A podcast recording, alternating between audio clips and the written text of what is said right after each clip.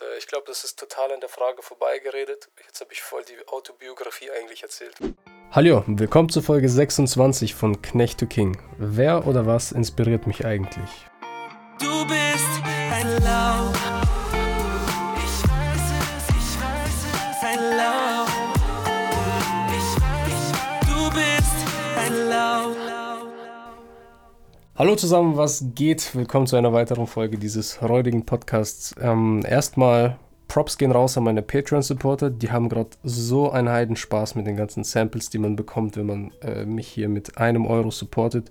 Ist der Hammer. Also ich denke, die meisten werden einfach nur die Samples runtergeladen haben und die liegen jetzt in ihrer nutzlosen Library und versauern. Aber theoretisch, das Potenzial ist da. Man kann die Drums verwenden für seine eigene Produktion. Du kannst eigentlich alles damit machen Außer äh, den Scheiß verkaufen. Wenn du das machst, dann kommt äh, mein Johannes-Anwalt und dann wird er dich mit so einem äh, Giftpfeil so niederstrecken. Du Missgeburt. Weil sowas macht man nicht. Ähm, aber ansonsten darfst du alles damit machen. Du kannst damit Tracks machen, du darfst sie releasen, du darfst damit Geld verdienen, ohne mir einen einzigen Cent abzudrücken. Und das Ganze nur für einen fucking Euro. Come on. Also klar, ich glaube, man kann auf Patreon sogar weniger als einen Euro geben, aber wenn dir die Samples nicht mal ein Euro wert sind. Wenn ich dir nicht mal ein Euro wert bin, dann äh, bin ich in deinen Augen weniger wert als ein scheiß Einkaufswagen. Und das kann ich nicht auf mir sitzen lassen. Also lieber supporte mich gar nicht. Ich habe es mir anders überlegt. Okay, supporte mich nicht, ich will dein scheiß Geld nicht. Aber dann musst du halt auch mit räudigen Samples produzieren. Also musst du halt abwägen. Also wenn du auch ein Knechtclub sein willst, dann geh mal auf patreon.com slash lnmusic und schau mal, was so geht. Sonst gibt es eigentlich nicht viel zu sagen. Ich war die Woche im Mixmarkt. Das ist so ein russischer Laden. Ich glaube, den gibt es überall in Deutschland und Europa. Also, wenn du den nicht kennst, ist auch nicht schlimm. Auf jeden Fall, da gibt es so Russian Stuff. Und da gab es an der Kasse vorne so for free selbstgebrannte DVDs. Und habe ich mir drei Stück mitgenommen. In der Hoffnung, dass da irgendwas drin ist für Scheiße zu Gold. Ähm, ja, genau. Das war so das Highlight der Woche. Dann bin ich noch auf so einen scheiß Turm und habe ein bisschen geguckt. Eigentlich könnte ich das alles mal speichern. Und dann halt direkt unter dem Podcast legen. Das wäre doch eine Idee. Aber es ist ein bisschen viel Aufwand für, für diese Scheiße. Ne, kein Bock. Okay, dann äh, würde ich sagen, kommen wir, so, kommen wir zur User-Frage. So, die heutige User-Frage kommt von Bagira. Er fragt, mh, mm, warte, was fragt er denn? Fuck. Welcher Tab war das jetzt? Hier. Wer hat dich eigentlich inspiriert, mit der Musikproduktion anzufangen? Okay, also es gab keinen, hm, ich glaube nicht, dass es ein Moment war, wo ich plötzlich so, oh fuck, jetzt muss ich produzieren. Sondern es ist so ein allmählicher Prozess, so wie mit allem eigentlich. Also je nachdem, was dein, dein Beruf ist, so wie bist du reingekommen, so, äh, ja, keine Ahnung, irgendwie na, hat sich ergeben. Und genauso war das auch. Also ich habe, wenn ich jetzt ganz weit zurückdenke, so im Kindergarten ja, da habe ich Lieder eigentlich immer gehasst, Alter. Das ging mir richtig auf den Sack. Diese Kinderlieder, die Kinder, die nicht on time gesungen haben und irgendwie die, also die Kindergärtnerin musste man auch autotune eigentlich. Ich konnte auch die Lyrics nicht. Vielleicht war das, also Kindergarten war nicht so nice. Das ging mir auf jeden Fall auf den Sack. Ich habe auch eigentlich immer bei der Malecke gesessen so und für mich selber gemalt und weil ich keinen Bock hatte, mit den ganzen Johannessen irgendwie eine, diese mit Popel beschmierten Bauklötze zu bauen. Ach egal, auf jeden Fall, ich habe viel gemalt und so und dann irgendwann äh, Ne, wenn man viel kreative Sachen macht, dann kommt man an Musik nicht vorbei. So, dann hast du, bist du interessiert an Musik und denkst hey, was ist, wenn ich äh, so ein bisschen hier auf, auf so ein Piano rum, um, rumklemper und dann so, oh nice, es macht Sound, es macht Spaß, dann wird man besser darin, dann holt man sich ein neues Instrument. Bei mir, in meinem Fall war das die Gitarre. Und meine Eltern haben, Gott sei Dank, waren cool und haben mich immer supportet bei dem kreativen Stuff. Also äh, was nicht ganz selbstverständlich ist. Man muss bedenken, dass äh, so die ältere Generation in meiner Family äh, ist in der Sowjetunion groß geworden und im Kommunismus ist der Künstler nicht unbedingt so der, der beliebteste Charakter, weil du musst dir vorstellen, du bist immer in so einer ländlichen Kommune und deine Skills als Artist sind irgendwo nutzlos, weil jeder will halt irgendwie Essen auf dem Tisch und so. Äh, und freies Denken und alternatives Denken sowieso immer ein bisschen problematisch. Also so als, als Karriere wird es oft auf, einfach ausgeschlossen so. Und obwohl jetzt klar Kommunismus vorbei und so, aber das ist ein bisschen in den Köpfen, es ist doch bei manchen noch drin, so dass, okay, Künstler, alle, hol dir doch einen gescheiten Job. What the fuck, was machst du eigentlich mit deinem Leben? Äh, meine Eltern aber, Gott sei Dank, sind cool und haben gesagt, ja Junge, mach, mach was du willst, solange du halt äh, gescheit arbeitest und das sorgfältig machst und so wird es schon. Äh, also da bin ich auf jeden Fall dankbar. Also wenn mich jemand inspiriert hat, dann wahrscheinlich meine Eltern, kann man sagen, weil die das halt ermöglicht haben. Ansonsten, ja, weiß nicht, also es gab jetzt nicht eine Person, wo ich dachte, oh nice, der macht Musik, ich will auch so sein wie der, sondern das war eher so, äh, und ich denke, viele kreative Leute werden mir hier zustimmen, dass man sich selber ultra schnell langweilt, wenn man an allem irgendwie interessiert ist, wenn man eben so eine High Openness hat. Und du musst eigentlich quasi immer von einem Ding zum nächsten. Vielleicht habe ich auch ADHS, keine Ahnung. Aber auf jeden Fall, ich habe viele Interessen gehabt und mich schnell gelangweilt und musste immer irgendwie aufs nächste Level gehen mit was auch immer ich gemacht habe. Also in der kreativen Welt. Dann ist Musikproduktion einfach die natürliche, logische Konsequenz von dem. Weil du fängst an mit irgendwie Sounds machen und dann so, ja, fuck, ich kann ja auch ganze Tracks machen, warum nicht? Gibt's ja auch. Und dann, äh, obwohl ich erinnere mich einmal in der Schule, das war, oh Gott, da war ich 17, alles leckt mich am Arsch, zehn Jahre her. Da hat äh, ein Kollege von mir oder halt ein paar Kollegen in der Schule haben so Beats gemacht mit einer Software, die hieß LMMS, also Linux Multimedia Studio. Also mega die räudige DAW, aber funktioniert. Oder die haben halt Beats gemacht und dann irgendwie nach zwei Wochen hatten sie keinen Bock, haben was anderes gemacht und ich habe irgendwie seitdem nicht mehr aufgehört. Also ich habe immer weiter Beats gemacht und diese Junge ist, ist gut, ist gut, wir machen das nicht mehr. Und ich so, ja, ja, ja, gleich. Habe immer noch ein Beat gemacht und immer noch ein Beat und dann irgendwann kam ich halt so in die äh, elektronische Musik rein. Zu der Zeit dann halt auch viel in Clubs gegangen und so. Damals war ich halt mega der Fan von Neelix, also ist ein Producer, DJ.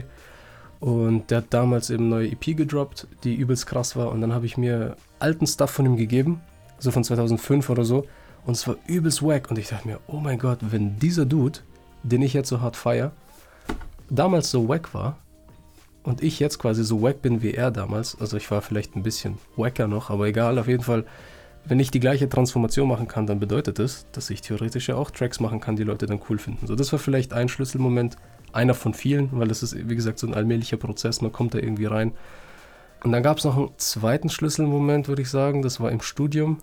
Und so, aber da habe ich schon Tracks gemacht. Also da war, äh, hat Ellen schon angefangen und so.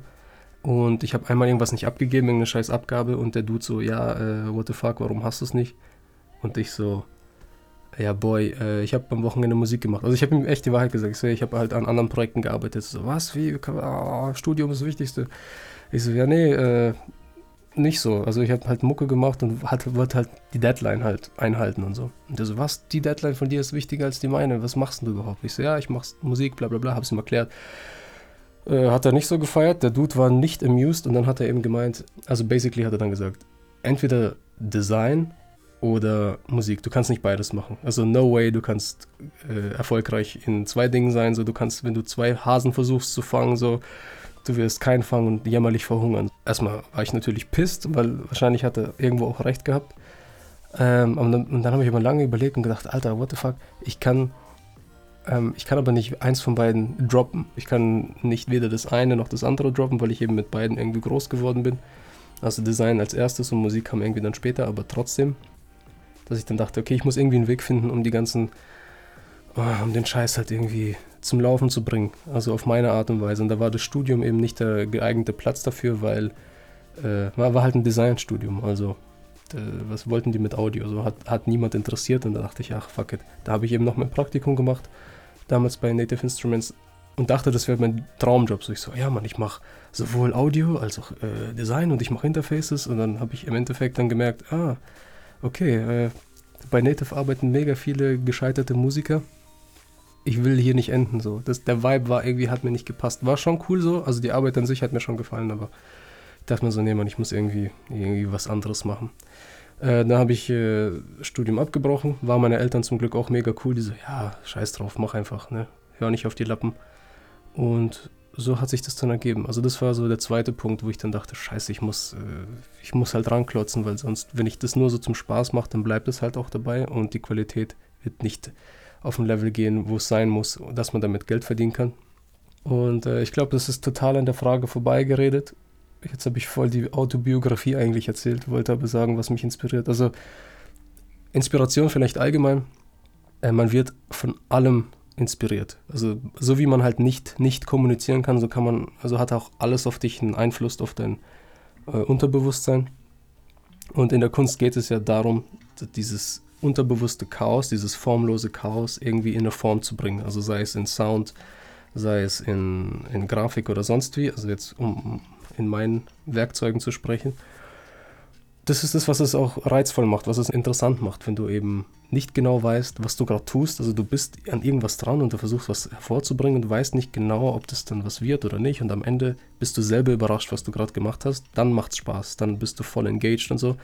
Weil wenn du, wenn du schon vorher weißt, was du machst, dann ist es keine Kunst mehr in meinen Augen, sondern dann ist es einfach nur Propaganda. Weil du weißt vorher schon die Message und du weißt schon vorher nachher, was es sein wird und so. Und dann ist es so, hm, okay, ich lerne nichts Neues, ich bringe nichts Neues hervor aus meinem Unterbewussten und damit habe ich dann auch nicht wirklich was geleistet. So. Und die Chance, dass jemand das interessant findet, ist auch sehr, sehr gering. Also alles inspiriert einen. Und wenn man das weiß, wenn man so ein bisschen so eine Awareness dadurch hat, dann weißt du auch, dass, dass du das steuern kannst. Also dass du quasi, je nachdem, womit du dich umgibst oder mit welchen Leuten du dich auch umgibst, je nachdem wirst du auch dann beeinflusst und deine Kunst wird dadurch auch beeinflusst. Also kannst du auch gucken, dass du dich vielleicht nicht mit allzu viel Lappen abgibst oder mit was für Material du dich abgibst, was du für Sachen liest, was für Musik du auch hörst, was für Kunst du anschaust. Also um die Frage jetzt nochmal endgültig zu beantworten und abzuschließen, äh, ich bin mir nicht hundertprozentig sicher, wer dafür verantwortlich ist, dass ich damit angefangen habe. Also wahrscheinlich bin's ich, weil ich einfach als kreativer Dude ähm, nach, nach Tools suche, um eben diesem Potenzial, diesem kreativen Chaos eine Form zu geben und die DAW ist einfach eins von diesen Tools. Ne? Ein Stift ist ein anderes Tool, womit man eben Sachen, die in einem vorgehen, die jetzt äh, nicht artikuliert werden können, irgendwie zu Papier bringen kann. Und die äh, Musiksoftware ist nichts anderes als das, auch eine Canvas, aber halt auf Zeit gesehen.